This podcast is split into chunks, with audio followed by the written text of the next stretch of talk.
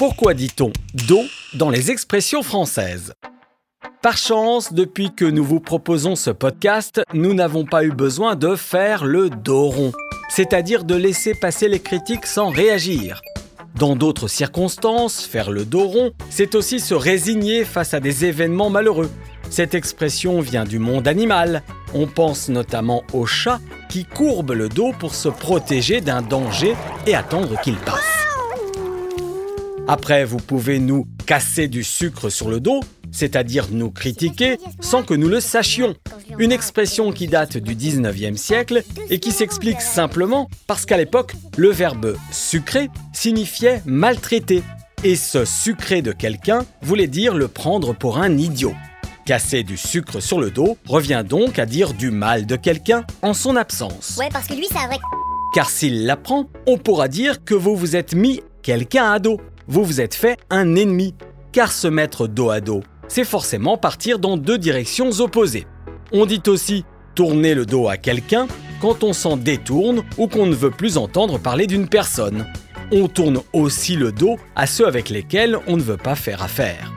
Attention toutefois à ne pas prendre un coup de poignard dans le dos. Une expression qui symbolise la trahison. Même si ce coup de poignard n'est pas réel, la violence de l'acte indirect souligne l'intensité de la trahison. Trahison toujours avec l'expression faire un enfant dans le dos, qui peut vouloir dire qu'une femme tombe enceinte sans en informer son compagnon, surtout s'il ne souhaite pas d'enfant. Mais cela peut aussi signifier cacher un projet à quelqu'un qui serait concerné par ce projet. Quelqu'un qui supporterait injustement la responsabilité d'une faute, on dira qu'il a bon dos c'est le responsable idéal. Autrefois, cette expression voulait juste dire qu'une personne était assez forte pour porter de lourdes charges.